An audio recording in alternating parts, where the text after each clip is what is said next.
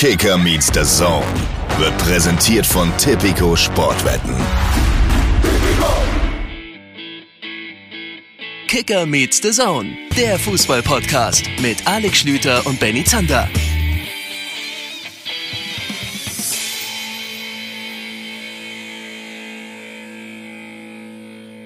Ja, habt ihr gedacht, ihr habt ein bisschen Ruhe für uns, ne? Ist nicht. Europameisterschaft steht an. Schlüter und Zander stehen in den Startlöchern. Schönen guten Tag, auch nach Leipzig, Herr Zander. Sommerpause ist für Amateure, habe ich mir sagen lassen. Da sind wir wieder. Guten Tag auch von meiner Seite. Äh, Erste Frage von mir: Steht man in den Startlöchern oder kniet man oder sitzt man? Man sitzt auf keinen Fall.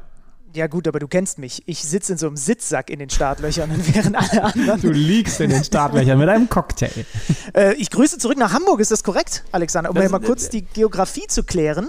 Das, das ist korrekt. Ich, ich bin im hohen Norden, äh, um endlich mal ein bisschen Wolken abzubekommen. Ja, ich wollte gerade sagen, es regnet doch gar nicht, da wo du gerade sitzt. Das kann doch eigentlich gar nicht Hamburg sein. Also, schön, dass ihr mit dabei seid. Wir haben uns die kürzeste Sommerpause aller Zeiten gegönnt und nehmen hier gerade live auf. Das für euch dann nachher nicht mehr live. Ich muss mir mal diese Schere im Kopf reinsetzen, dass, wenn die das hören, dass natürlich das Ereignis schon stattgefunden hat. Aber während wir hier gerade aufzeichnen, gibt es das 5 zu 0 für die DFB 11 gegen Lettland. Genau in diesem Moment. Ja. Das war wirklich live, live, nur dass ihr es nicht live hört. Benny hat das versucht, euch irgendwie umständlich zu erklären. Aber ich denke, ihr habt es schon verstanden, denn parallel läuft gerade das letzte Vorbereitungsspiel der deutschen Nationalmannschaft gegen Lettland. Und was war das denn für ein Traumpass? Also, wir haben uns vorgenommen, so ein bisschen, oh, Mats. Der Kaiser-Gedächtnis-Außenriss von Mats Hummels kommt an in der letzten Reihe, hinter die Kette der Letten gespielt und dann ist es Serge Gnabry, der das 5 zu 0 macht. Also wir hatten uns tatsächlich vorgenommen, nebenbei so ein bisschen auf dieses Spiel zu schauen, aber jetzt sind da schon fünf Tore gefallen und wir müssen ja, wir müssen einfach äh, so ein bisschen der Reihenfolge nacharbeiten an diesem Montagabend. Wir wollen über natürlich die Chancen der deutschen Nationalmannschaft bei der anstehenden Europameisterschaft reden. Wir wollen schauen, welche Chancen sie in der Gruppe haben. Und dann sind wir auch schon bei den anderen Favoriten, denn da tummeln sich ja in der deutschen Gruppe so einige. Wir wollen auch über Außenseiter, über Geheimfavoriten sprechen in dieser ersten Folge unserer großen EM-Sonderfolgen-Reihe in den nächsten Wochen. Da könnt ihr euch auf einiges freuen. Mhm. Aber als erstes wollen wir jetzt mit einem Mann sprechen, der diese Tore hoffentlich auch alle gesehen hat. Denn ansonsten, und das nur als kleinen Hinweis an die Kickerchefs, hat er seinen Job nicht richtig gemacht und sollte mal einen blauen Brief nach Hause bekommen. Nee, einen bösen, einen blauen. Gibt es den blauen Brief? Was ist, also ich bin halb rhetorisch noch im Sommerurlaub. Das merkt man ähm, dir kaum an. Das merkt man dir Matthias Dersch ist im Stadion und hat diesen guten, so viel können wir vorwegnehmen, Auftritt in der ersten Halbzeit von noch Yogis 11 gesehen. Bist du schon äh, am, am Wählen oder geben wir ihm noch eine Minute? Nee, um komm. Ich ziehe hier den Fader hoch und rufe einfach direkt mal durch und guck mal, ob er, er weiß, dass wir uns melden. Unser Mann an der Front. Und jetzt gucken wir mal, ob er hier direkt auch mit am Start ist. Ja, dann holen wir uns mal ein paar direkte Eindrücke. Wie ist die Stimmung im Stadion? Ja, da ist er doch schon. Hallo Derschi. Da bin ich doch schon. Oh, das ist ja Stadionatmosphäre da im Hintergrund bei dir. Schlüter ja, ist auch mit in der Brian Leitung. Brian Adams, glaube ich, der hier gerade rockt. Endlich lassen Sie Brian Adams wieder ins Stadion. Derschi, hallo. ja, einer der Tausende. Ach ja, die Merkur-Spielarena äh, in Düsseldorf ist dein Arbeitsplatz am heutigen Abend und du hast in der ersten Halbzeit Deutschland gegen Lettland fünf Tore gesehen. Ich gehe mal nur im Schweinsgalopp die Torschützen durch. Robin Gosens, Ilkay Gündoğan, Thomas Müller, dann ein Eigentor, halbes Tor Kai Havertz kann man sagen und jetzt gerade nochmal Serge Gnabry nach dem Außenrisspass von Thomas, äh, von Thomas sei schon, von Mats Hummels. Eine erste Halbzeit, die wenn du dich so umguckst, wahrscheinlich das ein oder andere Lächeln heraufzaubert bei den deutschen Fans, oder? Ja, ich glaube, die 1000, die hier heute im Stadion sein dürfen, die sind happy. Ähm, kann hier auch komplett nachvollziehen. Äh, sie dürfen mal wieder ein Fußballspiel im Stadion gucken und dann äh, hat sich die deutsche Mannschaft auch noch einen Gegner ausgesucht, der sich äh, nicht sonderlich heftig in den Weg stellt, sage ich mal. Also ich habe, ich weiß gar nicht wie viel, ich glaube zweistellige Chancenzahl schon nach der ersten Hälfte hier auf dem Zettel stehen. Ähm, die machen es den Deutschen heute sehr leicht, da Tore zu erzielen. Und äh, man muss sagen, die äh, DFB-Spieler nehmen das aber auch jetzt an. Der Anfang war ein bisschen zäh ähm, und dann kam es relativ geballt mit den Treffern. Äh, und jetzt gerade das, das Highlight war, glaube ich, das 5 zu 0 von Gnabry äh, nach einem Franz Beckenbauer Gedächtnispass von Mats Hummels. Genau das der hat der Schlüter auch gesagt übrigens, Derschi. Aber müssen wir nicht langsam den Pass in Hummels Außenrisspass umbenennen? Ja, zumindest für die jüngere Generation ja. oder die Generation, die den Beckenbauer nicht am Spielen sehen. Da gehöre ich zugegebenermaßen auch dazu. Ähm, und das ja. stimmt schon. Und ich finde es ja witzig, wir hatten ja heute im Kicker ein großes Mats Hummels-Interview, ähm, wo er gesagt hat, dass, äh, dass die Leute bei ihm ja immer auf den Außenriss warten würden. Aber das wäre ja gar nicht sein Spiel. Und dann hat er heute mal so einen Außenrisspass rausgehauen. Wahrscheinlich, weil er in der hundertstel Sekunde genau an dieses Interview gedacht hat. Übrigens hast du absolut recht, ne? man muss diesen Begriff auch für die jüngere Generation neu erfinden, weil die haben Beckenbauer halt alle nicht mehr gesehen, ist ja logisch. Und ich natürlich auch nicht, genauso wenig wie Benny und du. Ähm, das ist übrigens bei diesem gechippten Elfmeter tatsächlich über mehrere Generationen jetzt schon der Fall. Ne? Man hat eine Zeit lang Sidan Elfmeter gesagt. Wer war es denn ursprünglich mal? Der Panenka, ne? Panenka was, ja, ja klar, ja. logisch. Ja, sagt man aber doch in der Regel auch, ja, ja, oder? Ja, ja. Das ist ein ganz schiefes Bild, was der Schüler gerade nee, zeigt. Aber nee, ich finde ich find meine, ich find meine Aussage komplett richtig. Sowas, ne?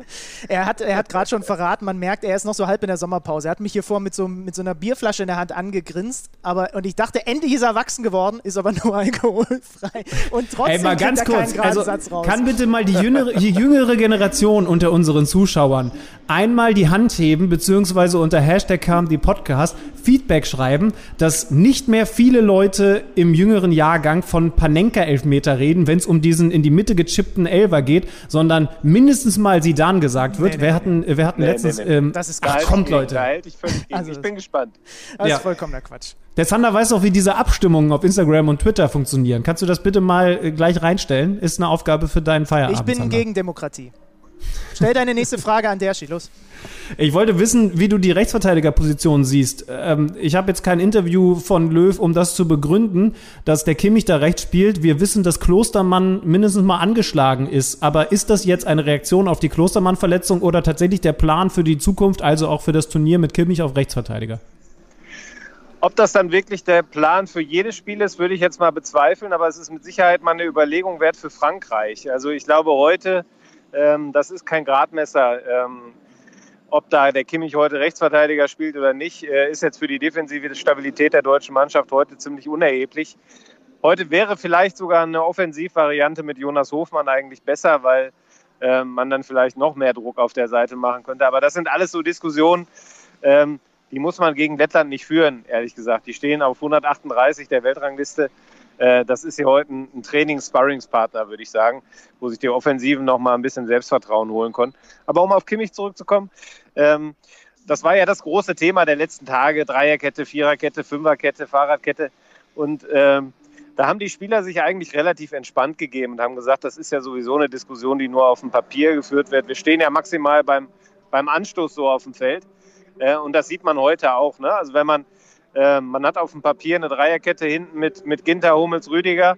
Aber äh, wenn dann das Spiel äh, mit äh, Ball der Deutschen läuft, dann sieht man auch schön, dass sich Rüdiger und Hummels dann da breit aufstellen. Der Ginter ähm, ja fast schon wie so ein etwas vorgerückter Rechtsverteidiger agiert. Der Gosens auf der anderen Seite ist sowieso am gegnerischen Strafraum. Äh, auch Kimmich steht sehr hoch. Dafür lässt sich dann groß fallen. Das ist alles unheimlich variabel. Ähm, Spannend wird es dann eben gegen den Ball und das sieht man heute nicht. Ich glaube schon, dass Kimmich mit seiner äh, groß, größeren Defensivstärke als beispielsweise Jonas Hofmann da auf der rechten Seite dann gegen Frankreich eine Option sein kann. Äh, ob das dann die Position ist, die Kimmich gerne spielt und auf der die deutsche Mannschaft Kimmich am besten gebrauchen kann, ähm, weiß ich nicht, würde ich jetzt mal ein Fragezeichen hintersetzen. Ähm, aber eine Option ist es definitiv. Man muss ja sagen, Lukas Klostermann ähm, hat es jetzt gegen Dänemark nicht sonderlich gut gemacht auf der Seite und er hat es auch in den Länderspielen davor jetzt noch nicht geschafft, große Duftmarken zu setzen. Also das ist ja, wenn man so will, äh, eigentlich die, die größte Problemposition der deutschen Mannschaft, wenn man so will, weil man da eben kein geeignetes Äquivalent zu Robin Großens hat, der auf der anderen Seite eben vor allem im Spiel nach vorne natürlich seine Qualitäten hat. Aber Dershi, weil du es jetzt gerade selber ein paar Mal angesprochen hast, Lettland ein ganz anderer Gegner als dann zum Auftakt die französische Mannschaft. Und weil der Deutsche ja grundsätzlich erstmal den Hasen im Pfeffer sucht, als jetzt andersrum vielleicht sehr optimistisch zu werden, wenn man 5-0 zur Halbzeit führt. Ist das dann der falsche Aufbaugegner, beziehungsweise nur ein Aufbaugegner und eigentlich der falsche Vorbereitungsgegner, weil das ein völlig anderes Fußballspiel ist, als dann am Dienstag zu erwarten ist? Ja, ich finde, da gibt es ein Für und Wider. Ähm, ich glaube, es ist für die, für die Offensivakteure äh, gar nicht schlecht, ähm, wenn sie sich mal ein bisschen in Szene setzen können, wenn sie Tore schießen können. Es wird auch ein Spiel sein, was höchstwahrscheinlich zu Null ausgeht. Das gibt dann auch wieder ein Stück weit Sicherheit. Äh, ich sag mal, das, das Spiel gegen Dänemark, man hat da letztlich ja auch nur eine richtige Chance zugelassen. Die war dann direkt drin. Sowas wurmt schon extrem. Ich glaube, da muss heute viel zusammenkommen, damit in Letten hier ein Tor passiert. Ähm, und insofern ist das, glaube ich, äh, ja, nochmal so ein Gegner zum, zum, zum Selbstvertrauen holen, zum gutes Gefühl entwickeln ähm, und kein sportlicher Härtetest. Ähm, da weiß man aber, glaube ich, auch bei Frankreich sehr gut, was da auf einen zukommt. Ähm, und die ganz großen Top-Gegner, die spielen dann eben so kurz vor der EM auch nicht mehr gegen Deutschland. Ja, ja ich sehe es ein bisschen wie du. Also eher Selbstvertrauen tanken, alle nochmal irgendwie mit einem positiven Gefühl dann da reingehen. Da sind wir übrigens schon beim Thema. Ich meine, du warst ja jetzt zum Beispiel auch äh, mit äh, in Seefeld für den Kicker unterwegs. Mich würde interessieren, du hast Thomas Müller dort erlebt, so gut das eben geht, in, auf Abstand, aber halt ein bisschen näher als jetzt auch während der Saison. Du hast auch Mats Hummels erlebt, du hast das Interview mit ihm, was im Montagskicker ist, ja auch geführt. Wie hast du denn die beiden Rückkehrer dann jetzt zurück in der Nationalmannschaft wahrgenommen? Was geben sie äh, der Nationalmannschaft dann auch mit Blick auf, das, auf den Turnierverlauf? Ja, also was natürlich sofort aufgefallen ist, ähm, ich war jetzt noch nicht äh, direkt zu Beginn des Trainingslagers da, aber habe natürlich dann auch ähm, verfolgt, was so digital los war und was so an Bildern aus Seefeld übermittelt wurde. Äh, Kollege Oliver Hartmann war ja von Anfang an da, der hat es mir auch erzählt. Die haben natürlich von Beginn an schon sehr viel Fokus auf sich gezogen, ähm, sind damit aber sehr cool umgegangen. Also ich meine, Thomas Müller hat ja direkt auch äh, dann in der Pressekonferenz ähm, Radio Müller wieder angeschaltet. Ähm, die sind ja einfach beide extrem selbstbewusst. Äh, die wissen, was sie können. Die wissen auch, äh, wie man mit der Öffentlichkeit umgeht. Ähm, insofern war das für die kein Problem, dass sie da im Fokus standen. Ich glaube, für den Rest der Mannschaft war das jetzt in dem Rahmen auch in Ordnung, ähm, weil äh, man natürlich auch immer ein Stück weit ruhiger arbeiten kann, wenn da zwei sind, die im Grunde die Blicke auf sich ziehen. Was man grundsätzlich sagen muss, auch so im Vergleich mit 2018, hat man schon das Gefühl, dass da ein anderer Geist in der Mannschaft ist. Ähm, man muss da immer vorsichtig sein. Auch Oliver Bierhoff hat das gestern nochmal gesagt. Ähm, so ein Hauch Restzweifel, ähm, den muss man sich da bewahren. Aber wenn man so sieht, wie die, wie die miteinander umgehen, wie auch der Bundestrainer im Training agiert, also mit sehr viel Feuer, mit sehr viel Fußballlehrer-Attitüde, sage ich mal. Also er unterbricht häufig, korrigiert, ähm, fordert, fordert Engagement ein. Ähm, dann sieht das schon anders aus, äh, um nicht zu sagen besser aus als 2018 im Trainingslager in Südtirol. Ähm, das ist schon ein deutlicher Unterschied. Ob das dann gleichzeitig heißt, dass das Turnier äh, besser läuft als die WM 2018, muss man dann sehen. Man hat natürlich einen richtigen Hammerauftakt gegen Frankreich. Und so ein erstes Spiel hat eben schon auch Auswirkungen darauf, wie die weiteren Turnierspiele verlaufen. Ähm, das setzt so ein bisschen die, die, die Stimmung, sage ich mal, für das, was kommt. Ähm, aber ich glaube, die, die Voraussetzungen sind diesmal nicht schlecht für die deutsche Mannschaft. Also heißt, wir haben ja in den vergangenen Wochen dann auch hier immer mal wieder über dieses verrückte Phänomen der Bundesliga-Saison gesprochen. Trainer gibt bekannt, dass er nach Ende der Saison nicht mehr dabei ist und auf einmal verliert das eigentlich gute Team ein Spiel nach dem anderen. Dieses, ich nenne es mal Phänomen, droht jetzt nicht aufzutreten, denn es gab ja den ein oder anderen Experten, der das auch bei Jogi Löw, wo eben feststeht, dass er durch Hansi Flick ersetzt wird, abgelöst wird, dass das auch bei Jogi Löw auftreten Ja, jetzt wird. hast du einen bunten Punkt bei mir getroffen. Jetzt ähm, muss ich aufpassen, dass ich nie emotional werde. Also ich möchte jetzt den jeweiligen Vereinen und den jeweiligen Mannschaften nicht zu nahe treten. Ich möchte auch keinen Namen nennen, aber wenn ich die Chance habe, in die Champions League einzuziehen, dann muss es mir als Spieler komplett egal sein, wohin der Trainer geht. Ähm, da dann den Trainer als, äh, als Ursache dafür zu nehmen, warum man äh, am vorletzten Spieltag gegen das abgeschlagene Schlusslicht verliert, ist mir ein bisschen zu billig. Ähm, aber das nur ein kleiner Exkurs am Rande, um auf die deutsche Mannschaft zu sprechen zu kommen. Ähm, ich habe eher das gegenteilige Gefühl. Ähm, Jogi Löw ist ähm, vielleicht als Trainer von manchen Spielern ähm, sagen wir mal, nicht alle Spieler waren immer mit dem Trainer Jogi Löw zufrieden, aber mit dem Menschen Jogi Löw hat, glaube ich, keiner ein Problem in dieser Mannschaft. Und ähm, wir hatten in den letzten Tagen äh, einigen Kontakt mit Spielern, haben auch mit vielen Spielern auch über Jogi Löw gesprochen. Äh, und die haben eigentlich unisono und sehr glaubhaft vermittelt, dass sie ein großes Anliegen verspüren, dem einen schönen Abschied zu bereiten. Ähm, und das ist in dem Fall, glaube ich, keine Floskel, sondern das äh, wäre, glaube ich, äh, neben dem persönlichen Anspruch, der ja ohnehin bei allen auch hoch sein muss, nochmal so ein kleines Bonbon, wenn eben der, der Bundestrainer dann auch ein schönes Ende hätte in seiner langen Amtszeit. Also das äh, würde ich als, als Gegenargument für Deutschland bei diesem Turnier komplett ausschließen. Deschi, ich habe eigentlich nur noch drei Fragen. Haben wir dich eigentlich um deine Pinkelpause gebracht jetzt in der Halbzeitpause? Äh, ich bin vorausschauend vor dem Spiel gegangen. Dann Frage Nummer zwei, weil du es auch gerade angesprochen hast. Es ist schon schön, auch mal wieder Spielerkontakt zu haben, oder? Ja, Seefeld war, war für uns alle, glaube ich, äh, die da mit waren, ähm, gut, weil wir eben auch richtig was sehen konnten vom Training. Also mhm. wir sind es aus der Bundesliga ja auch nicht immer gewohnt, dass wir da viel sehen von dem, was unter der Woche trainiert wird.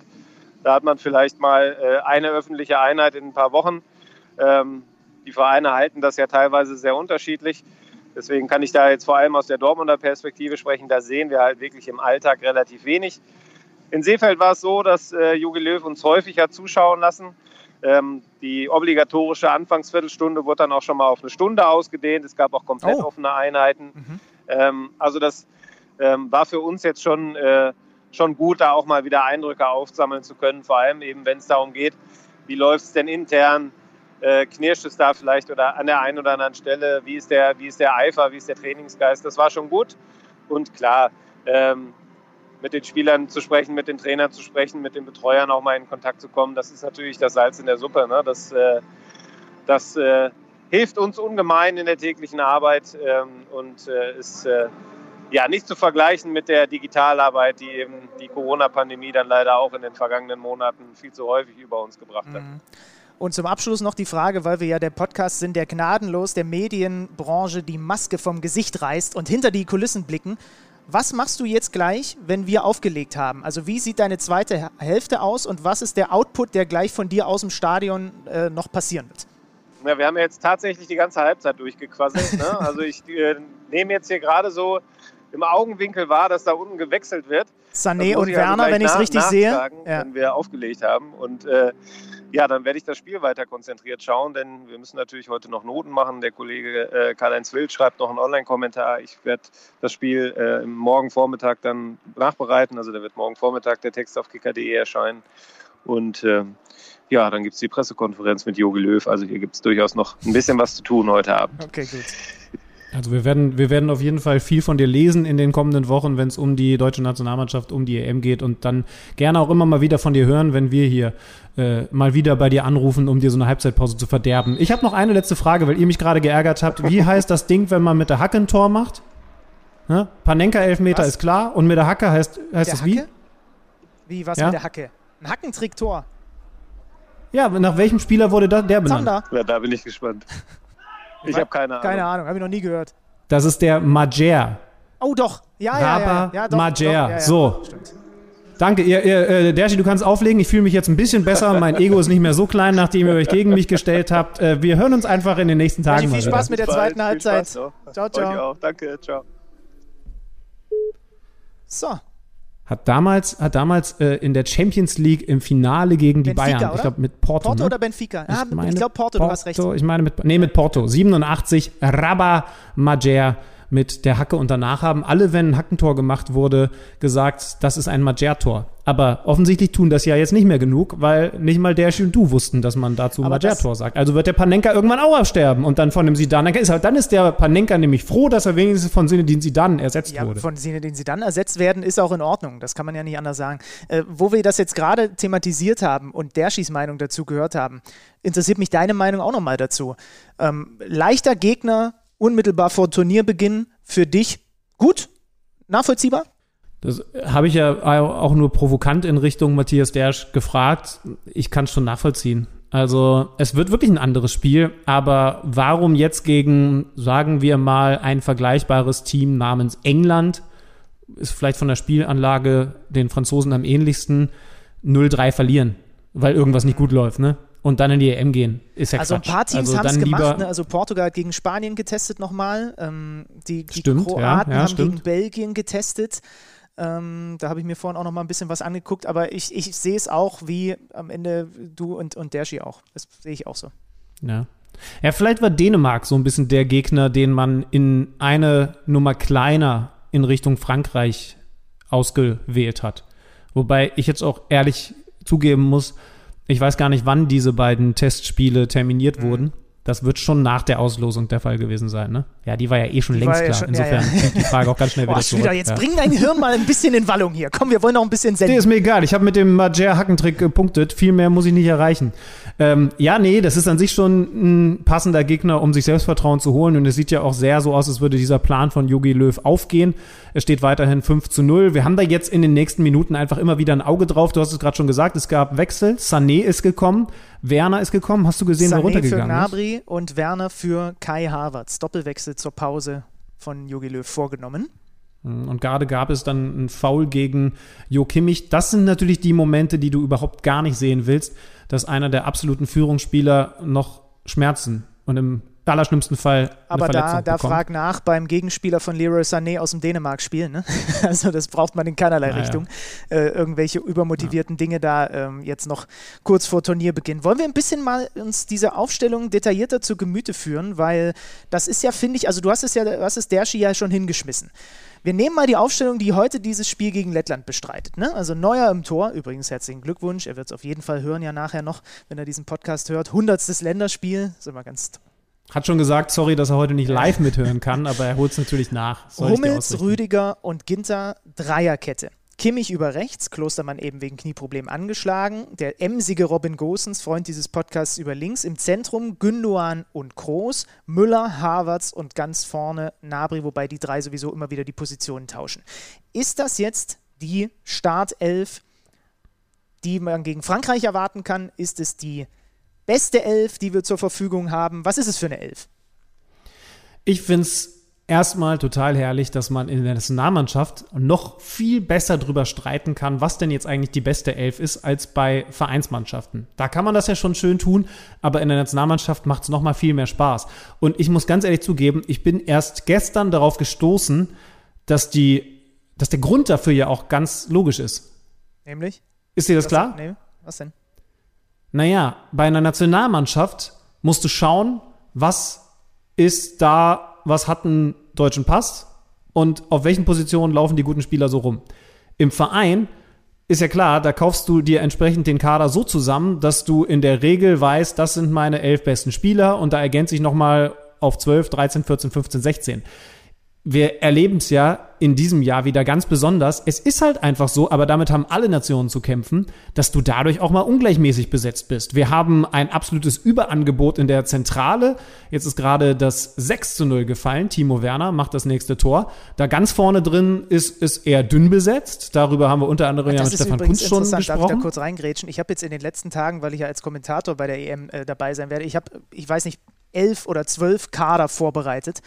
Und es gibt nicht eine Mannschaft, die ich vorbereitet habe, von der Slowakei über äh, Schweden, Polen und was auch immer, die nicht mindestens einen mit Gardemaß und Knipserqualitäten vorne im Sturm hat. Das ist unglaublich. Es ist unglaublich. Ich habe kein Team gefunden, was sowas nicht hat. Ähm, äh, darüber reden wir auf jeden Fall noch, aber ich bringe den Punkt kurz noch zu Ende. Rechtsverteidiger, hat Derschi schon angesprochen, ist unsere größte Baustelle. Dieses Tor übrigens von rechts vorbereitet. Gut gemacht von Werner. Für ihn definitiv auch, was das Selbstbewusstsein angeht, nochmal ganz, ganz wichtig zu knipsen, bevor es dann reingeht in das Turnier, denn der hat definitiv noch kein gutes, großes Turnier gespielt. Ähm, aber das macht's ja so besonders, Ja, ja. weißt du? Dass du, dass du, also jetzt wie gesagt bei dem Turnier in der Zentrale und wir gucken gleich mal, was wir denn aufstellen würden, denn das wollen natürlich unsere Hörer jetzt auch von uns wissen, dass du im zentralen Mittelfeld so ein Überangebot hast, während du aber zum Beispiel auf rechts und ganz vorne ein bisschen Probleme hast. Aber irgendwie ist es doch auch cool, dass du es dir dann nicht einfach finanziell lösen kannst, indem du zwei Mittelfeldspieler zentral verkaufst und davon einen Neuner und einen Rechtsverteidiger holst. Nee, das musst du dann halt entsprechend einnorden, beziehungsweise mit dem Material arbeiten. Das muss jetzt in dem Fall Jogi Löw. Aber komm, wir machen das jetzt auch. Wie würden wir, wir müssen schon konkret werden, gegen Frankreich spielen, denn eine Sache wissen wir schon. Leon Goretzka wird nicht dabei sein können im Auftaktspiel, fehlt leider verletzt. Er wird dann im Laufe des Turniers hoffentlich eingreifen können, aber bei dem Spiel ist er also als einer der starken zentralen Mittelfeldspieler nicht dabei. Und bei Klostermann müssen wir jetzt natürlich so ein bisschen schauen. Der, das war dann eben die frischeste Meldung des Tages, ist heute angeschlagen, nicht dabei. Ähm, ich würde jetzt mal sagen, wir sind positiv, ausnahmsweise mal, und gehen davon aus, dass er zumindest zur Verfügung steht. Das wäre jetzt mein Vorschlag. Und dann sagst du mir, wie du gegen Frankreich ins Rennen gehen würdest. Die hinteren vier komplett identisch. Neuer, Hummels, Ginter, den ich als rechten Teil der Dreierkette super finde. Der hat auch in der ersten äh, Halbzeit wieder einen Pass, einen Steckpass gespielt mit seinen. Äh, also den bringt auch auf Nation-Niveau irgendwie nichts aus der Ruhe. Und deswegen finde ich es einfach top. Und dann hast du äh, Antonio. Aber ganz kurz, also heißt, du hast dich auch sehr schnell für dieses System entschieden, ja? Auch wenn der Schied sagt, das ist nicht allentscheidend, aber du würdest ich, auch mit Dreierkette spielen. Also ich bin spielen. mir sicher, dass Löw mit Dreierkette spielt, deswegen mache ich es jetzt mal anhand der Dreierkette. Also ich glaube schon, dass er so ansonsten jetzt nochmal ein anderes System versucht hätte, wenn er das denn hätte spielen oder wenn er das denn vorhätte. Und dann hast du also Hummels, Ginter und äh, den formstarken Antonio Rüdiger. Das ist für mich die gesetzte Dreierkette, wo auch Niklas Süle nicht rankommt. Das ist natürlich jetzt dann auch wieder so ein bisschen unter dem ja, unter dem Eindruck, dass er halt auch bei diesem Gegentor gegen Dänemark wieder nicht gut ausgesehen hat. Äh, das, das, das, da tut man ihm auch ein bisschen Unrecht. Ähm, der hat ja dann aber auch bei den Bayern, haben wir auch der, während der Saison drüber gesprochen, immer mal wieder Rechtsverteidiger gespielt. Das ist meine Dreierkette mit Ginter, Hummels und Rüdiger hinten. Ähm, die ist gebongt. So, und jetzt geht's los und jetzt wird es kompliziert. Denn jetzt gehen wir äh, auch auf den Gegner ein und der Gegner bringt den mit Joshua Kimmich besten zentralen Mittelfeldspieler äh, der Welt mit mit N'Golo Kante. Und gegen den hätte ich Kimmich, glaube ich, eher gerne mit seiner Robustheit und seiner Körperlichkeit mit im Zentrum und nicht ein Zentrum Gündogan Kroos. Auch wenn das natürlich fußballerisch absolut, absolut äh, in den Wolken schwebt. So. Ich will aber, glaube ich, Kimmich als Beißer gegen Beißer Kante haben und ihn deswegen neben, und jetzt muss ich mich entscheiden und ich entscheide mich für Ilkay Gündogan im Zentrum auf der Doppelsechs haben. Und dann brauche ich hinten rechts Klostermann, wenn der nicht fit ist, ähm, einen Emre Can oder auf jeden Fall Körperlichkeit. Ich will gegen die, ich will gegen die Franzosen Körperlichkeit haben und deswegen sieht, heißt meine Doppelsechs nicht Gündogan Groß. Ja, ist lustig. Wir haben, äh, bevor wir hier aufgezeichnet haben, gesagt, äh, jeder überlegt sich seine Aufstellung und ich hätte es aber wirklich von den Worten her H genauso formuliert. Ich habe einen Zettel hier vor mir liegen. Also das, äh, aber ich habe ja gemerkt, du hast auch lange überlegt. Ähm, da, wo ich am allerlängsten dann überlegt habe, ist Groß oder Gündogan. Und spätestens jetzt mit diesem tollen Tor, das Gündogan in der ersten Halbzeit erzielt hat, hätte ich dann doch auch minimal die Tendenz zu Ilka Gündogan gehabt. Aber da fällt es mir ehrlich schwer, da also da hätte ich zum Beispiel dann eigentlich alle Trainingseinheiten jetzt ja, sehen müssen, um, um zu wissen, wie frisch ist Gündogan, wie frisch ist Toni Kroos. Ähm, leichte Tendenz Gündogan, aber da nehmen sie sich nicht viel und ich bin bei allem anderen komplett bei dir. Ich will auch die Körperlichkeit von Kimmich, die Bissigkeit, die Zweikampfstärke, äh, weil du das gegen Frankreich und da ist ja äh, blöderweise aus deutscher Sicht Conte nicht der einzige, sondern eben auch noch ein Athlet wie Paul Pogba an seiner Seite, weil du das gegen die Franzosen brauchst. Und deswegen hätte ich bis dahin genauso aufgestellt. Gosens hast du, weiß gar nicht, ob du es erwähnt hast, aber links der eh ist, gesetzt. Der ist eh ne? gesetzt, wenn du allein die erste Halbzeit wieder gesehen hast. Wir haben uns, äh, liebe Hörer, natürlich ein paar Minuten eher zusammengeschaltet äh, als zu dieser 40. Minute, als wir angefangen haben aufzuzeichnen. Und wir haben uns beide wieder, ich meine, und das machen wir jetzt nicht, weil er schon ein paar Mal in diesem Podcast zu Gast war, wir haben uns wieder ähm, äh, ja, so ein bisschen verliebt unterhalten über die Art, wie Robin Gosens Fußball spielt und arbeitet. Ne? Weil, was war meine Aussage, der hast du dann auch zugestimmt? Er sieht manchmal nicht wie ein Profi aus in seinen Bewegungen, aber irgendwie jede dieser Bewegungen, die dann doch mir gefühlt ein bisschen näher ist als dem einen oder anderen super High-Athleten, der da rumläuft, sind alle bringen irgendwie was. Also wie er Dinge vorbereitet, wie er in vollem Sprint auf die Grundlinie marschiert, wie er dieses Tor macht, so halb im Fallen, wie er grätscht. Das kann man sich einfach echt gut angucken. Er ist, er ist, also du drückst es auch richtig aus, finde ich, aber man kann es auch professioneller und dadurch vielleicht äh, sogar noch ein bisschen positiver für ihn formulieren, obwohl er würde, glaube ich, auch mit der Formulierung sehr gut klarkommen, ähm, weil er ja nun eher einer ist, der, der im Herzen auch noch Kreisliga B spielt. Er ist einer der dynamischsten Spieler, ja. die es im Moment im europäischen Spitzenfußball gibt. Also diese, diese Sprints, auch damit hat er jetzt wieder ein Tor vorbereitet in der ersten Halbzeit.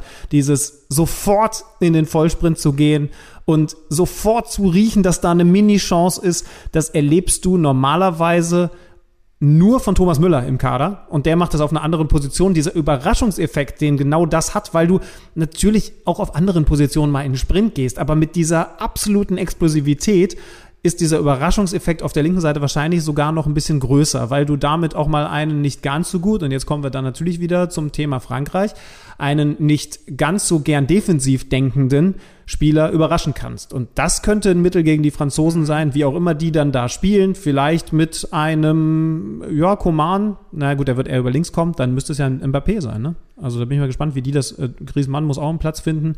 Bin mal gespannt, wie die das deichseln. Aber Gosens, so sehr er hinten beschäftigt sein wird, könnte genau mit solchen Aktionen der Matchwinner gegen Wobei Frankreich sie werden. äh, Pavard, glaube ich, hinten rechts haben, der natürlich dann ein bisschen mehr wahrscheinlich die Tür zumacht und einem Pogba, einem Griezmann äh, auch so ein bisschen versucht, den Rücken freizuhalten. Ich sehe es aber auch so.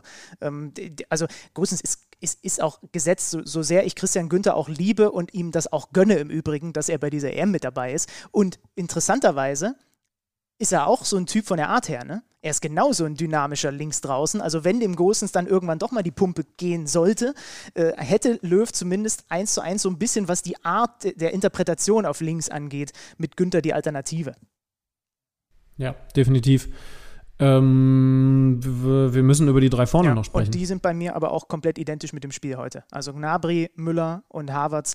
Ähm, wie hat es der Kollege Dersch, ich, ach ja, da wollte ich ihm eigentlich noch ein bisschen Honig ums Maul schmieren, im, in einem der letzten Kicker geschrieben, Löw muss eine Position für Kai Havertz finden und ich glaube, das trifft den Nagel auf den Kopf und in dieser Konstellation ja, hast du alles, hast du alles dabei. Du hast diesen direkten Zug, dieses, dieses auch dieses Dynamische von Gnabry, diese Abschlussmöglichkeiten aus der Distanz. Du hast diese Finesse von Harvards und du hast diesen Raumdeuter mit Müller. Alle können vorne jede Position irgendwie spielen. Sie werden sowieso nicht viel mit langen Bällen operieren und deswegen finde ich die drei gut, um dann eben mit Werner und Sané ähm, und Volland und wem auch immer Neuhaus noch nachschieben zu können.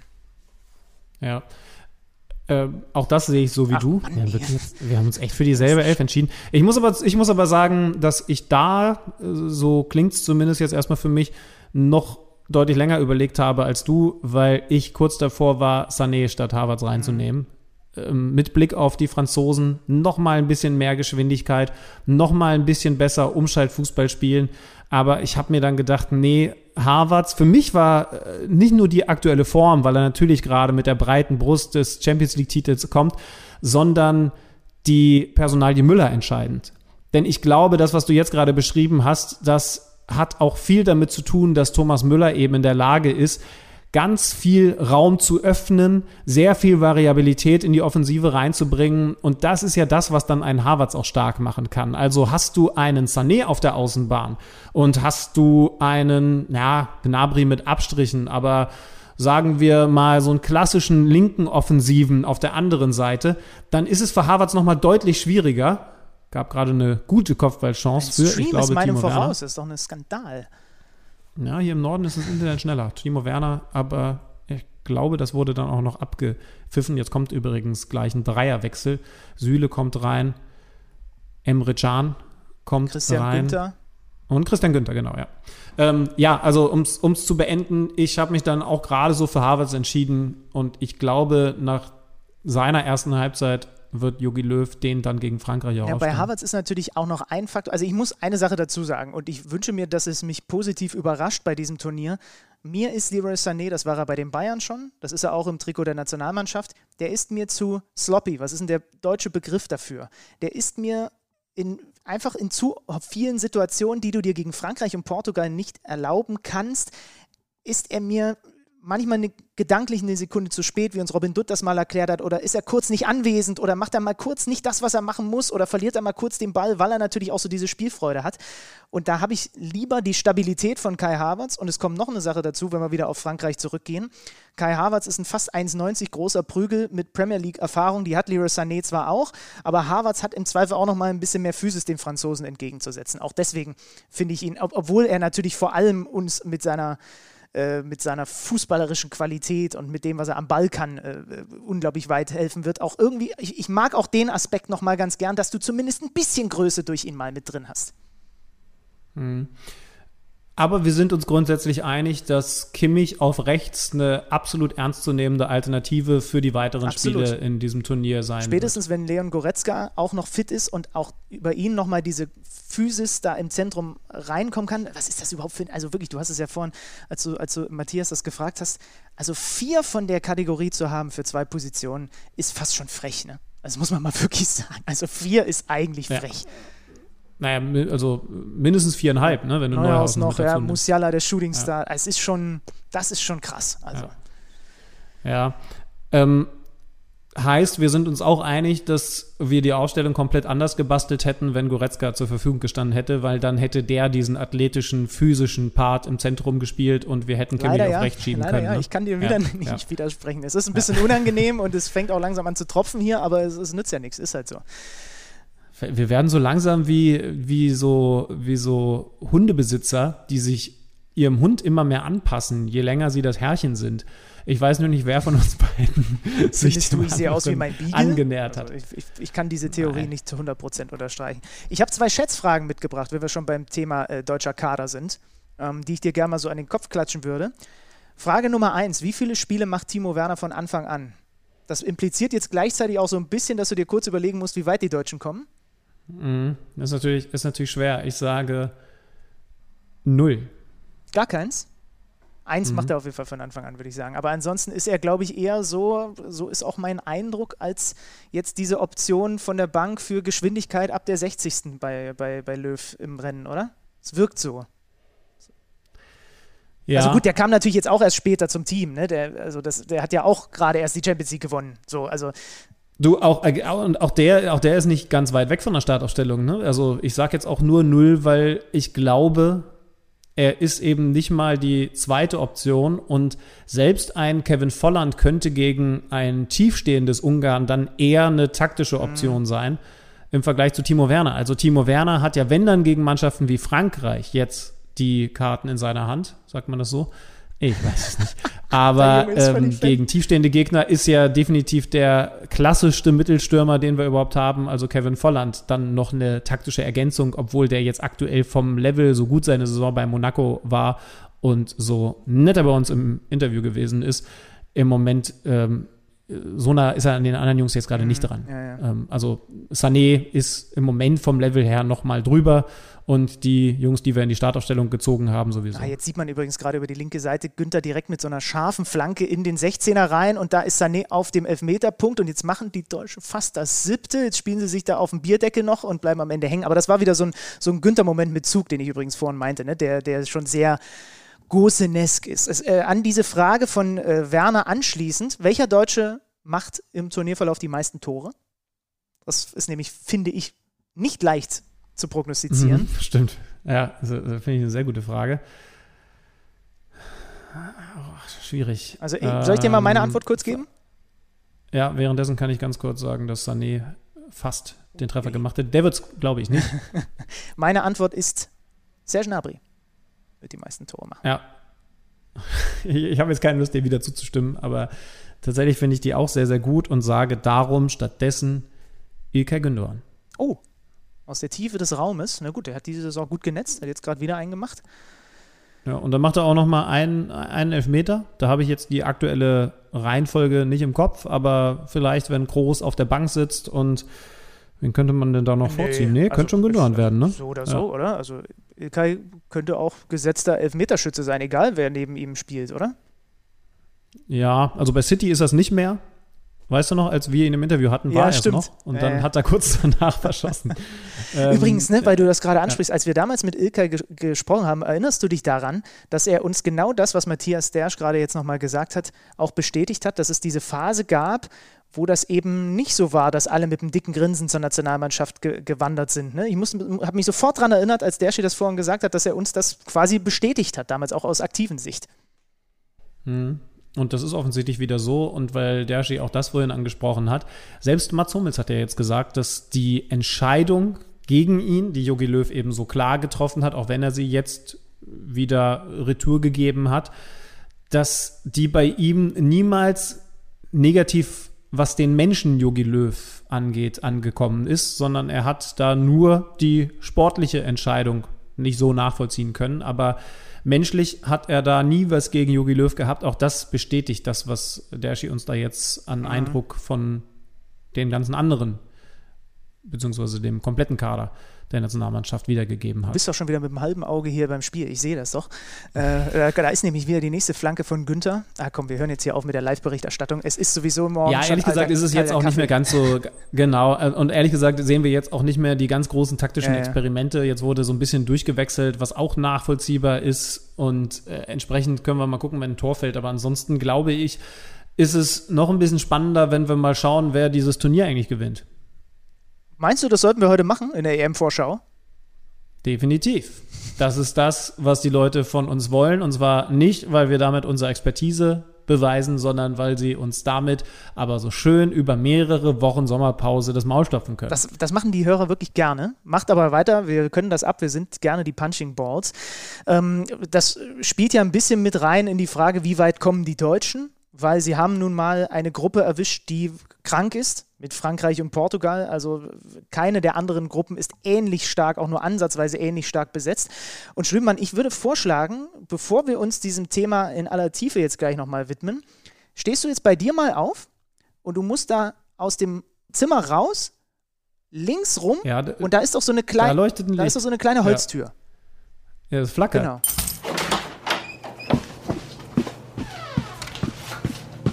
Neues aus dem Datenkeller. Präsentiert von Tipico Sportwetten.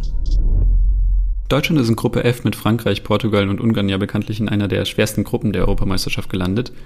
Dabei ist eine starke Gruppe historisch gesehen aber gar kein so schlechtes Omen für den späteren Turnierverlauf, denn in den Jahren 1988, 96, 2004 und 2012, also praktisch jede zweite EM, trafen jeweils die späteren Finalisten des Turniers bereits in der Gruppenphase aufeinander. Und diesem Muster folgend wäre ja auch bei dieser EM wieder ein Finale mit zwei Gegnern aus der Gruppenphase logisch. Zudem wurde bei den letzten acht Europameisterschaften lediglich dreimal ein Gruppensieger dann auch Europameister. Bei der letzten EM in Frankreich hat es Portugal ja sogar auf die Spitze getrieben, als sie als erstes Team ohne Sieg in der Gruppenphase, die haben damals dreimal Remis gespielt, am Ende das Turnier gewannen. Und auch Tipico setzt auf einen Europameister aus der Gruppe F, denn die Quote von 2,4 für einen Europameister aus dieser Gruppe ist niedriger als bei allen anderen Gruppen. Neues aus dem Datenkeller. Präsentiert von Tipico Sportwetten. Und ich frage mich seit Wochen, warum meine Stromrechnung hier so hoch ist. Der Tappe hat da unten 26 alte Amigas stehen und rechnet sich ein zurecht. Aber immerhin hat er interessante Fakten geliefert. Hatte aber- ich so nicht auf dem Schirm. Also das verstehe ich nicht, dass ausgerechnet du als der, einer der neugierigsten Menschen, die ich kenne, noch nicht einmal sie überlegt hat, was eigentlich hinter dieser Tür ist. Du, es gibt hier eine ganze Menge komische Sachen in, in dieser Wohnung. Ne? Also, ähm, das war jetzt Was- nur, das, also, Was hat er denn so erzählt? Was hat er denn erzählt?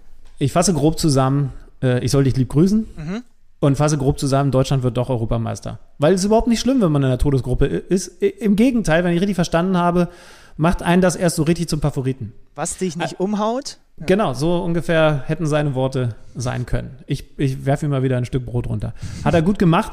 Ähm, aber ganz im Ernst, es ist trotzdem eine gewisse Sorge da, dass wir ausscheiden oder, naja, wie, wie sehr Naja. beruhigt dich diese Sonderregel mit den, mit den besten Dritten? Ja, genau. Also ich wollte gerade darauf mal zu sprechen kommen. Vielleicht müssen wir das den Hörern noch mal ganz kurz erklären. Wir rechnen mal kurz zusammen. Wir haben sechs Gruppen, A4 Teams. Das heißt, an dieser Europameisterschaft, die quer über verschiedenste Länder verteilt ist, elf Spielorte, nehmen 24 Mannschaften teil.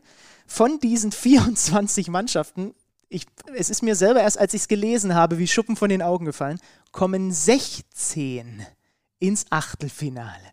Acht Teams scheiden in der Gruppenphase aus und 16 von 24 stehen im Achtelfinale. Über Sinn und Unsinn, das überhaupt so zu machen, können wir auf jeden Fall auch vielleicht im weiteren Turnierverlauf nochmal streiten. Es sollte aber doch irgendwie möglich sein, ja gut, du hast zwei Spiele gegen absolute Top-Teams, dass du irgendwie einer der zumindest besten Gruppendritten wirst. Vier beste Gruppendritten kommen, äh, Gru Gruppendritte ganz langsam kommen auch noch mit ins Achtelfinale. Also die Sorge ist bei mir weniger groß ausgeprägt, wenn es diese, Re wenn es diese Regelung nicht gäbe, äh, dann wäre es ein ganz anderer Schnack. Also es ist wahrscheinlicher, dass du bei Wer wird Millionär bei der 100-Euro-Frage ausscheidest, als bei dieser Europameisterschaft in der Gruppenphase. Das ist schon krass, ne? Also 16 von 24, das ist, äh, als ich die Zahl nochmal schwarz auf weiß vor mir gesehen habe, ja, gut, aber mein Gott, dann kommen halt alle weiter.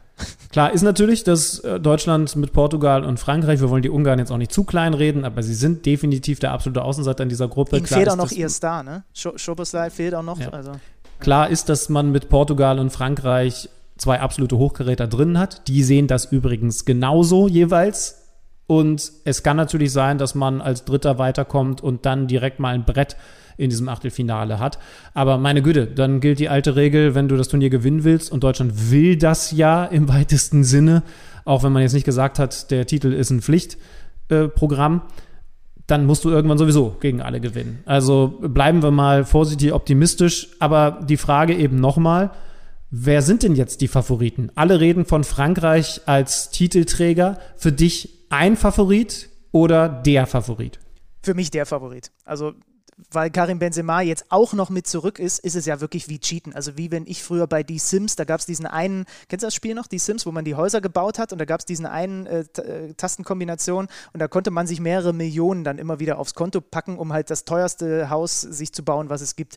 Und so in, in etwa ist das jetzt mit Didier Deschamps, der sich ja eigentlich mit Karim Benzema zerstritten hatte, ihn jetzt wieder zurückholt. Und diese Mannschaft ist auf allen Positionen so gut und so tief und fußballerisch so gut und äh, was die Körperlichkeit angeht und die Physis eines Kanté und was da noch alles dazu kommt, dass die für mich der haushohe Favorit sein müssen. Und wenn sie nicht den Titel holen am Ende, dann sind sie für mich die Enttäuschung des Turniers. Für mich wären sie jetzt nicht die absolute Enttäuschung des Turniers, aber sie sind für mich tatsächlich auch auf in einer Etage, wenn es um um die Favoriten geht, wo sonst niemand ist. Dahinter kommen dann einige, über die wollen wir jetzt auch gleich reden, aber da oben sind sie erst einmal alleine. Und die Deutschen im Übrigen, ich bin heute irgendwie ein bisschen gebrandet. Ich habe vorgestern oder die letzten drei Tage habe ich die beiden Jurassic World Filme gesehen und äh, die Analogie finde ich ganz schön. Die Deutschen müssen sich in der Hackordnung und in, äh, äh was, wie, wie, nennt sich das nochmal? Die, die Fressordnung wie, wie heißt das denn nochmal in der Natur? Das Tier, was ganz oben steht. Ach, du weißt schon. Also in der Hackordnung muss sich Deutschland nach der WM 2018 auf jeden Fall Stück für Stück erstmal wieder nach oben beißen. Aber ich komme jetzt auch nicht auf den Namen, ist auch egal. Und die Franzosen sind quasi, wenn man das damit vergleichen möchte, der T-Rex in diesem Turnier. Und knapp dahinter die Raptoren, also ich bin wirklich noch sehr drin in diesem Thema, wie du merkst. ähm, die, die Raptoren sind für mich dann die Spanier.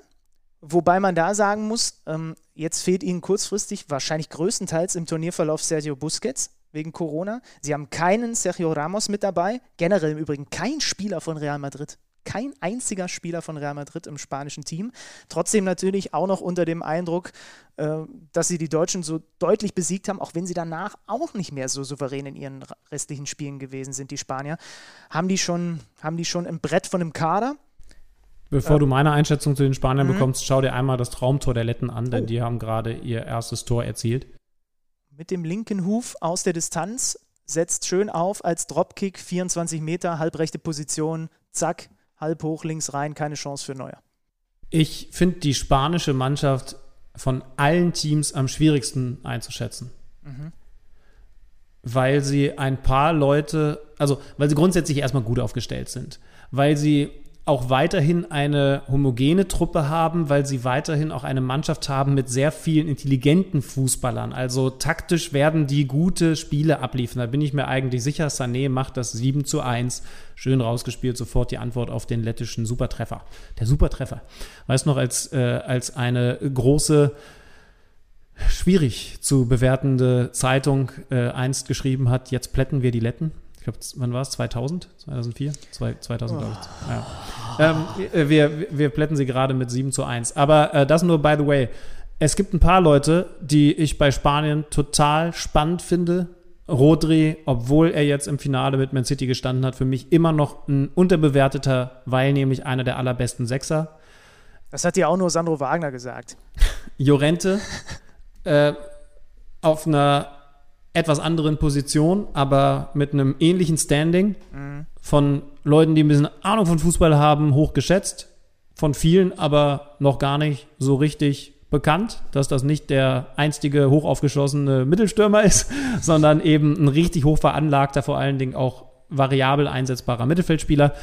Und dann haben sie aber auch den ein oder anderen, bei dem du erwarten kannst, dass er in der Startaufstellung stehen wird, obwohl er in der Liga beziehungsweise in seiner Vereinsmannschaft nur auf der Bank gesessen hat. Also ich weiß nicht hundertprozentig, ob er von Anfang an spielen wird. Man kann es ja auch nicht bei allen Teams wissen. Emerick Laporte zum Beispiel bei Man City nur auf der Bank, eventuell als Vertreter von Ramos, Stammspieler bei Spanien. Ziemlich ne? sicher, glaube ich. Ja. Ja. Ähm, und, und da hast du, da hast du so ein paar bei den Spaniern, so gut die alle sind, aber auch ein Ferran Torres zum Beispiel bei ähm, im Mittelfeld ebenfalls von, von Man City, ein Sarabia, ne? auch der kein Stammspieler bei PSG, da meistens sogar noch hinter Julian Draxler, äh, der ja auch nur von der Bank kommt, häufig genug. Also da finde ich die spanische Mannschaft komisch einzuschätzen. Und dann, du hast es gesagt, ohne einen Ramos, das heißt dann irgendwie auch ohne den absoluten Leader. Ne? Busquets, glaube ich, trägt da im Moment die Binde. Und der eben dann auch jetzt zu Beginn, äh, zu, zumindest über einen großen Teil des Turniers wegen seiner äh, Corona-Infektion nicht mit dabei, ne?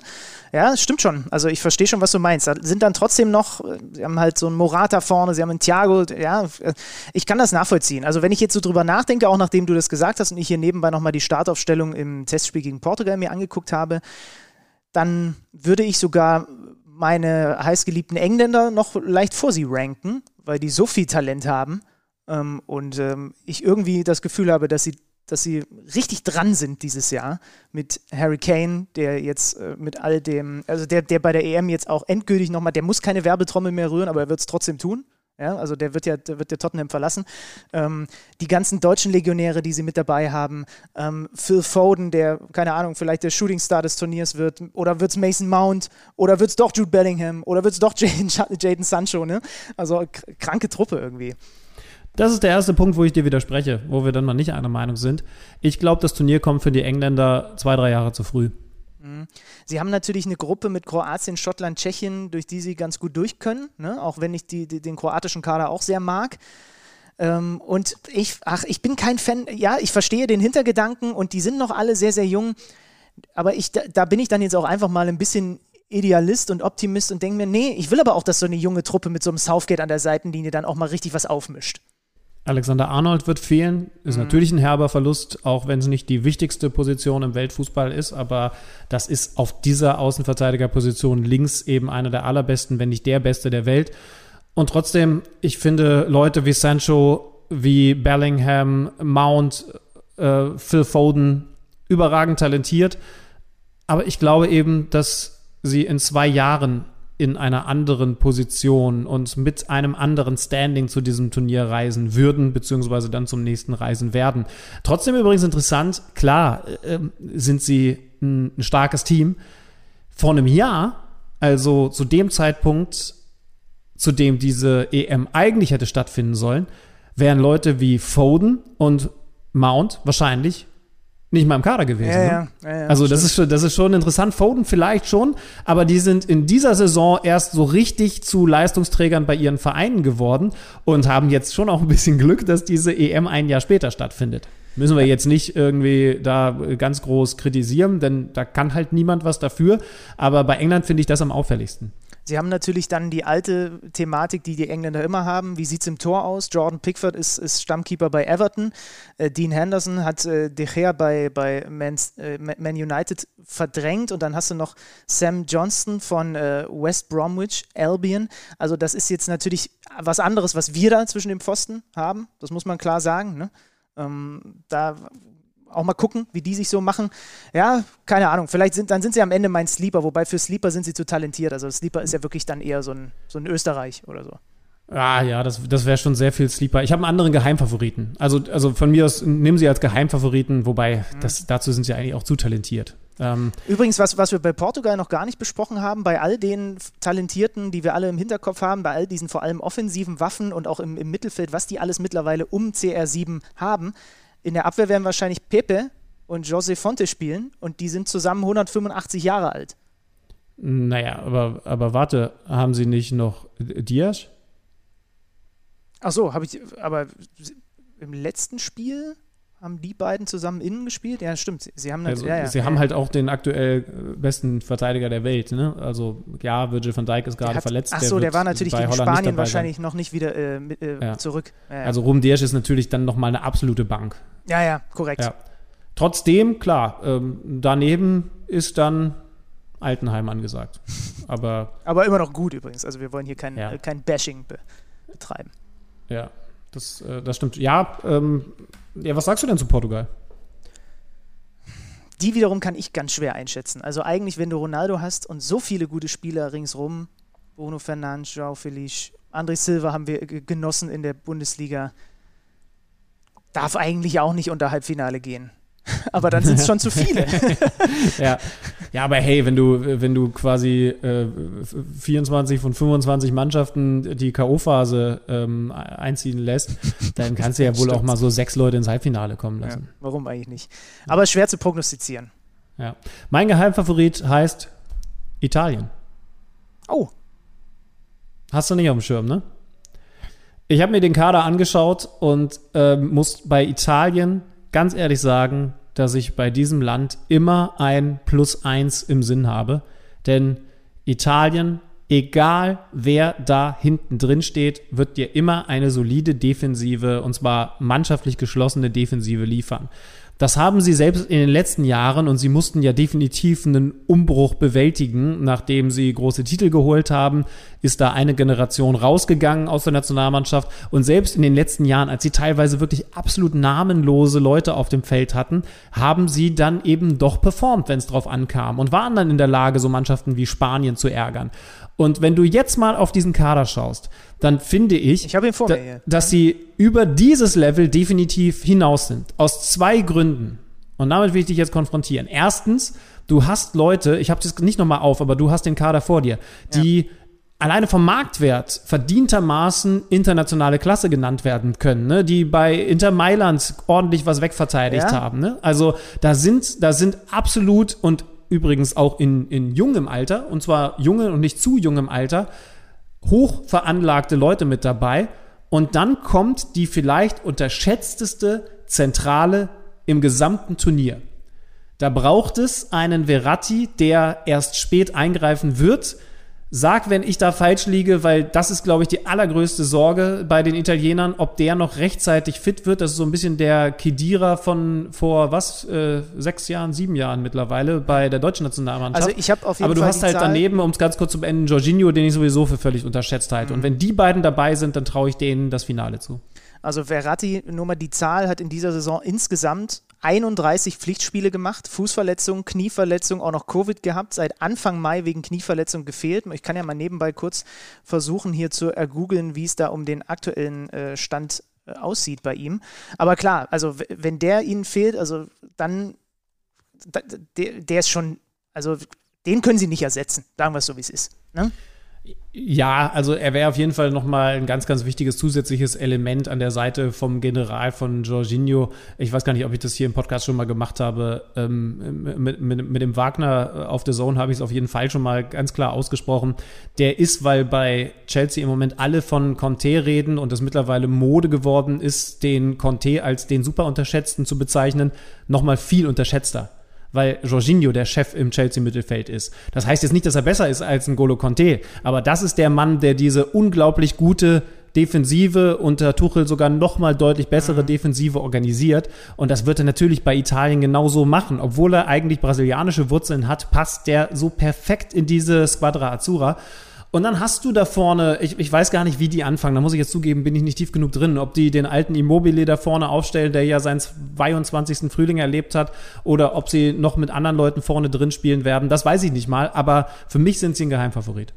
Ja, wobei Immobile muss man eine Sache dazu sagen, der funktioniert bei Lazio herausragend. Da hat er diese Saison wieder 20 Pflichtspieltore gemacht, äh, nee, sogar 25, wenn du Champions League und Liga zusammenrechnest. Aber in der Nationalmannschaft ist das äh, noch nicht so, dass der da komplett äh, am explodieren ist. Äh, sie haben da noch einen ganz jungen von Sassuolo. Ähm, was ich spannend finde, weil, weil du es gerade gesagt hast, sie haben hinten natürlich die beiden in der Innenverteidigung, die beiden Schlachtschiffe Bonucci und Chiellini. Ne? Chiellini auch äh, eine Saison gehabt, wo er immer mal wieder verletzt gefehlt hat und auch nur, etwas über 20 Pflichtspiele gemacht hat. Aber wenn du dann guckst, du hast schon recht. Sie haben noch Bastoni, Stamminnenverteidiger Inter Mailand. Sie haben Rafael Toloi, Kapitän von Atalanta, 43 Pflichtspiele. Und sie haben Acerbi von, äh, von Lazio, auch der immer Starter gewesen bei, der, bei, äh, bei, bei äh, Lazio Rom. Also das ist schon krass. Also ja, die italienische schon. Liga ist eben auch noch mal besser geworden als in den vergangenen Jahren. Ne? Das ist ein höheres Niveau. Wir können es ja schönerweise bei uns dann auf der Plattform regelmäßig erleben. Also ich, da bin ich echt gespannt. Also mhm. Italien ist für mich, und ich hätte nicht gedacht, dass ich diesen Satz mal sage, das Team, das ich mir anschauen werde bei dieser Europameisterschaft. Das ist das Team, wenn ich sehe, oh guck mal, die spielen heute, sind sie mal wieder dran, dann halte ich mir den Termin definitiv frei. Mit der Ergänzung, dass ich wahrscheinlich sowieso wieder alle Spiele sehe und meine Freundin durchdreht. Aber, aber Italien ist das Must-See-Team für mich. Ja, es ist ganz spannend, dass du das sagst, weil natürlich habe ich mir auch so ein bisschen Gedanken gemacht über Überraschungen und ich bin dann rausgekommen und das ist aber ein reiner Bias und zwar der Bundesliga-Bias.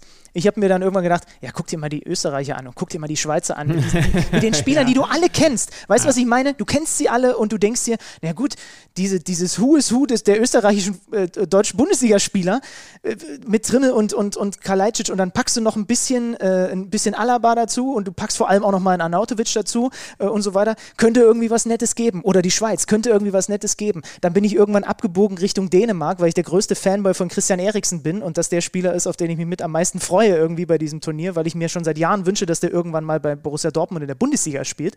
Habe ich, glaube ich, auch schon ein paar Mal gesagt. Ähm, aber ja, Italien ist über all denen auch noch mal eine Kategorie drüber. Also selbst auch über den Dänen und so, stimmt schon. Ich glaube, über Belgien müssen wir noch reden, ne? Die stehen hier bei mir unter potenzielle Enttäuschung. Ähm, die haben eine, eine bärenstarke Quali gespielt.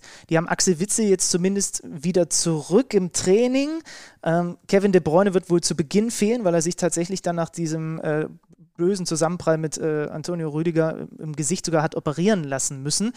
Also es steht natürlich und fällt das Schicksal der belgischen Nationalmannschaft mit Kevin De Bruyne, so gut sie dann auch sonst besetzt sind, aber der auch da kannst du, den kannst du als Belgier nicht ersetzen.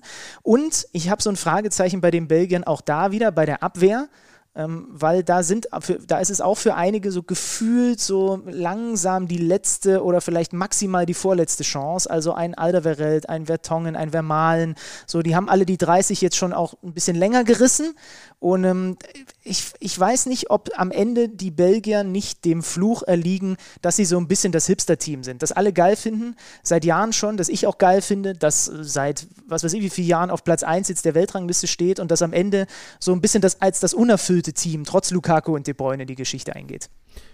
Leute, ihr werdet jetzt gleich denken, okay, da hat der Schlüter wieder keine andere Meinung und die haben sich doch vorher abgesprochen.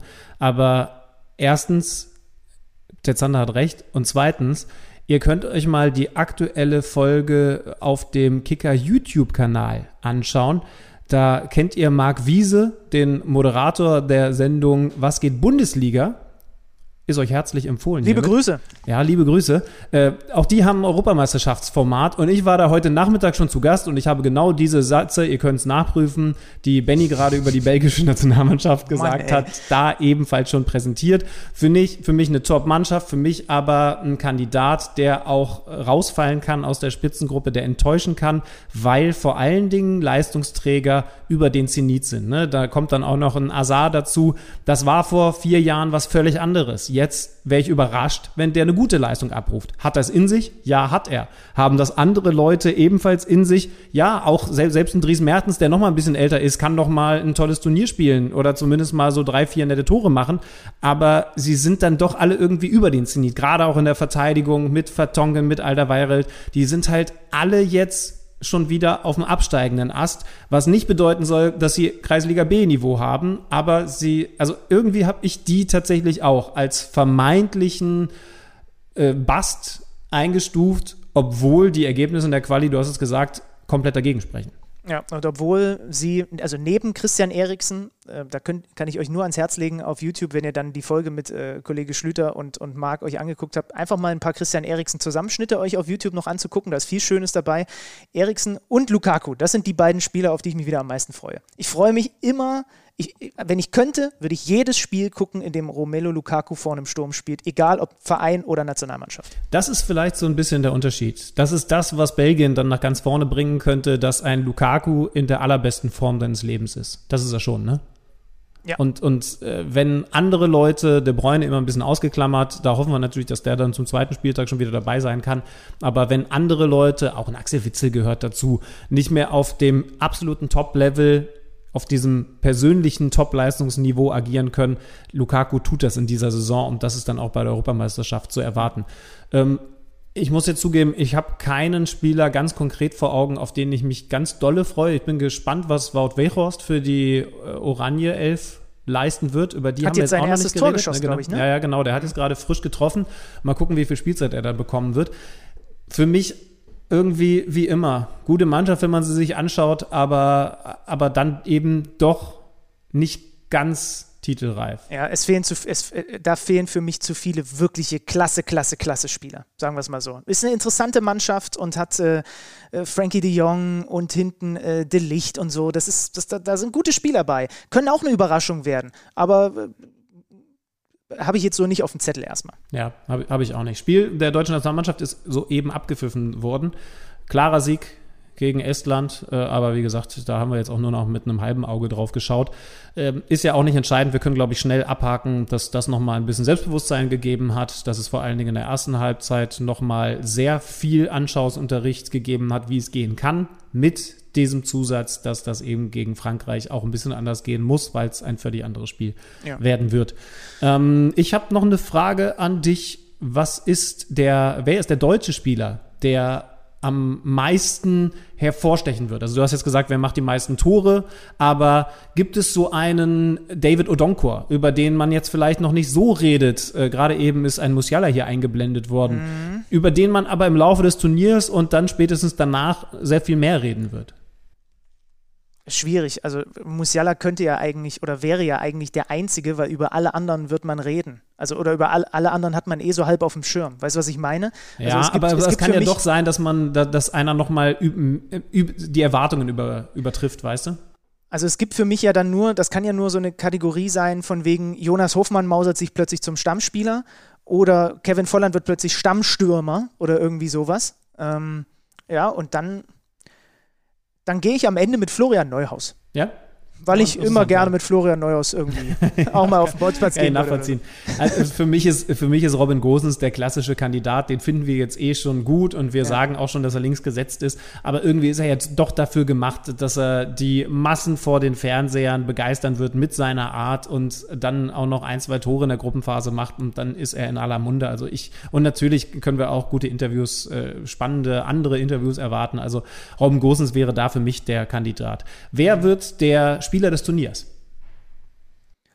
Karim Benzema wird Torschützenkönig und Spieler des Turniers. Weil es irgendwie, also das ist so, manchmal ist es ja platt, dieser, dieser Satz von wegen diese Fußballgeschichten, die es halt dann so gibt, ne? Aber das passt irgendwie. Comeback und ich meine, der Typ ist immer noch, ja, gut, da würde jetzt, da kriegt Robert Lewandowski gerade Schluck auf, aber die beiden balgen sich halt darum, wer, gut, und dann kommt noch Lukaku dazu, okay, aber er ist halt einer der absoluten Weltklasse-Stürmer, die es gibt. Davon gibt es nur eine Handvoll. Und ich glaube, der könnte richtig explodieren. Also, wenn es gut läuft, dann passiert sowas. Also aus neutraler Sicht, wenn es ein spannendes, tolles, aufregendes Turnier wird, dann passiert sowas. Oder ein Lukaku wird mit neun Toren Torschützenkönig und dadurch auch Spieler des Turniers. Ich glaube, aber ein bisschen pessimistischer, weil es immer schlau ist, so zu tippen. Durch das 0 zu 0 in regulärer Spielzeit plus Verlängerung und dem Sieg im Elfmeterschießen werden die Italiener Europameister und Jorginho, der General in der Oh. so destruktiven Zentrale, wird Spieler des Turniers. Ja, Wie einst kann- Cannavaro gegen Frankreich bei diesem berühmten Elfmeter von Zinedine Zidane. Es kann alles passieren. Ähm, es, es ist eh eine Frage der Qualität. Die, was kriegen wir auch für eine Qualität bei dieser Europameisterschaft? Ne? An anderen Sportarten siehst du gerade, ich habe nur den Basketballvergleich, aber wie die Leute auf dem Zahnfleisch kriechen durch ihre entscheidenden Spiele. Was wird das für eine Qualität bei dieser EM? Am Ende kannst du recht haben damit, dass vor allem die Teams, die mit relativ wenig Aufwand und viel Ertrag rauspressen, dass die am weitesten bei dieser EM kommen werden. Und dann kann auch plötzlich so ein Italien im Finale stehen oder halt wer auch immer das am besten abgefedert bekommt, weil sie ihre Chancen, vielleicht sind es auch nur wenig, die vom Laster fallen, nutzen und dann dadurch ins Finale einziehen. Ja, ist ein Faktor, den wir nicht unterschätzen dürfen, dass es eine besondere Saison gewesen ist, dass es deswegen auch ein besonderes Turnier werden muss, was die Belastung angeht. Und dann muss es das Team werden oder kann es sehr gut das Team werden, das mit der besten Energieeffizienz arbeitet und ja, das ist eine Qualität der Italiener. Ich mache die Und jetzt hier die- nicht zum Titel Top-Favoriten. Ich bleibe dabei, es ist ein Geheimfavorit. Aber Leute, ihr werdet mir bitte einmal auf die Schulter klopfen, wenn ihr mir irgendwo in Hamburg oder München begegnet und die Italiener das Turnier gewonnen haben. Das verlange ich schon von euch. Alter, dann, dann lade ich dich auf irgendwas ein. Weiß noch nicht auf was. Ja, ich kenne dich, nicht das, so ist dann, das ist dann, ja genau, das ist dann so ein Eine Bockwurst. Ja, ja. Eine Bockwurst an der Raste. Eine, Ähm, eine River Cola.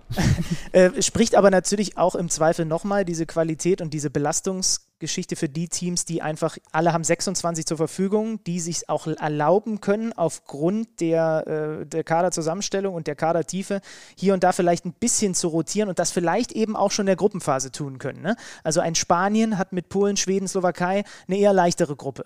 Ein England gefühlt eher auch, so ein Belgien auch. Bei Frankreich, Portugal, Deutschland muss man sich in den direkten Duellen auf jeden Fall, da ist nicht viel mit, mit rotieren und da darfst du dir auch gegen Ungarn nichts erlauben.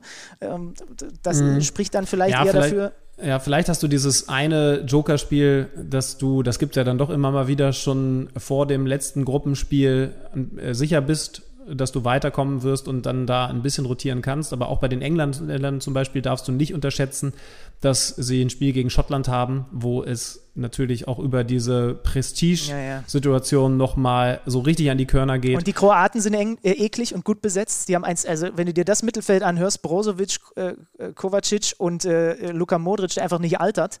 das ist krass. Ja, das ist übrigens der letzte Punkt, äh, Zuschauer. Also bei England gegen Schottland freue ich mich jetzt schon drauf, aber grundsätzlich werden wir Zuschauer erleben, jetzt ja auch fix in der Allianz Arena. Glaubst du, dass es ein Faktor werden wird? Dann müsste es ja zusätzlich für deine Engländer sprechen. Denn die haben am ehesten einen Heimvorteil. Stimmt, weil sie, wenn sie ins Finale kämen, mit Abstand die meisten Spiele im, im, im eigenen Wohnzimmer hätten. Nee, glaube ich eher nicht. Also ich finde es eher ein bisschen befremdlich, muss ich ehrlich sagen, dass man jetzt äh, in, aus München gehört hat, äh, so eine EM ist eine, ist eine Sondersituation und deswegen erlauben wir wie viel? 14,5 oder irgendwie sowas. Und gleichzeitig hört man immer noch von Freiluftkonzerten mit 500 Leuten, die verboten werden. Äh, Aber gut, das ist ein anderes Thema. Ich glaube eher nicht, dass es, ein, dass es ein, so ein Riesenfaktor wird.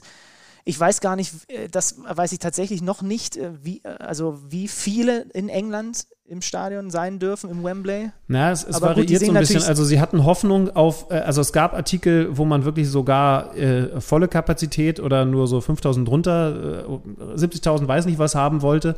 Ähm, dann wurde was von 45.000 gegen Schottland geschrieben. Das letzte, was ich jetzt gelesen habe, ging dann doch nur so in die guten 20er.000. Ja gut, aber die Engländer sind natürlich auch trotzdem laut. Ähm, das kriegen die im Zweifel schon hin, selbst wenn Alkoholverbot sein, sein sollte. Ja gut, ach, jetzt bin ich ein bisschen angeschmeckt auf Ja, das dieses war, doch, Turnier. das war doch der Plan für diese Folge, Ähm. dass wir uns gegenseitig ein bisschen anschmecken, um dann in den nächsten Wochen auch weiter zu liefern. Das ist vielleicht der letzte Punkt, den wir noch klären müssten. Wann bringen wir die nächste Folge raus? Wir warten das Deutschlandspiel ab, ne? ja, ich würde vorschlagen, wir gucken, dass wir als Hörerservice immer nach den deutschen Spielen versuchen, uns zusammenzuschalten, dass die Leute am nächsten Morgen, wenn sie aufstehen und was auch immer tun, oder manche stehen auch erst mittags auf, eine Analyse zum Deutschlandspiel und zu dem, was dann auch sonst noch in der EM passiert ist, äh, von uns im Podcatcher haben. Das können wir doch zumindest für die Gruppenphase mal so Ja. festhalten. ähm, hat den Vorteil, dass die deutsche Mannschaft ja immer den Spieltag abschließt. Ne? Also Stimmt, dann können wir auch noch über die anderen Duelle reden, die dann schon stattgefunden haben. Es hat den Vorteil, dass äh, wir direkt aufzeichnen und wenn ihr einen sehr langen Autokorso nach dem 6 zu 0 gegen Frankreich zum Auftakt am Dienstag macht, dann vielleicht sogar die Folge noch am Abend hören könnt. Und du hast dann natürlich auch schon den ersten fantastischen Auftritt der Italiener gesehen und kannst mir eine River Cola spendieren. Schöne River Cola. Wir wollen natürlich nicht vergessen, bevor wir jetzt wirklich gleich Ciao sagen, äh, vielleicht nochmal kurz darauf hinzuweisen, dass wir ja schon Europameister sind. Herzlichen Glückwunsch an die U21 und an Stefan Kunz, der auch in diesem Podcast schon äh, am Start war. Die haben es einfach mal komplett um Mundo durchgezogen und durch Lukas Matchers 1 zu 0 die Portugiesen geschlagen. Eine Mannschaft, ich habe dann so ein bisschen versucht, das auf Social Media zu verfolgen. Äh, man kam ja gar nicht darum, äh, man muss es ja verfolgen, ob man will oder äh, auch nicht, weil irgendwie alle dann halt doch angefeuert waren von diesem, von diesem Team, von diesen Matchers und Dorschs und Piepers und Adeyemis, wenn er reinkam und so weiter. Ähm, wie hat äh, Stefan Kunz, ich glaube, schon vor dem Finale gesagt, und das ist auch in der Tat mal wichtig zu erwähnen, diese U21, dieses Team hat nicht nur einen Titel gewonnen, sondern hat in einer Phase, wo wenig positiv über den DFB gesprochen wird, sich als absolut positiver Imageträger präsentiert, wie sie gespielt haben, wie sie auch zusammen gespielt haben, wie sie sich, wie sie sich dargestellt haben. Und das kann man gar nicht hoch genug hängen, was die da gemacht haben. Du musst auch erstmal U21 Europameister werden. Chapeau, Respekt, Hut ab. Für diese Worte möchte ich mich bedanken und selbigen auch nichts hinzufügen.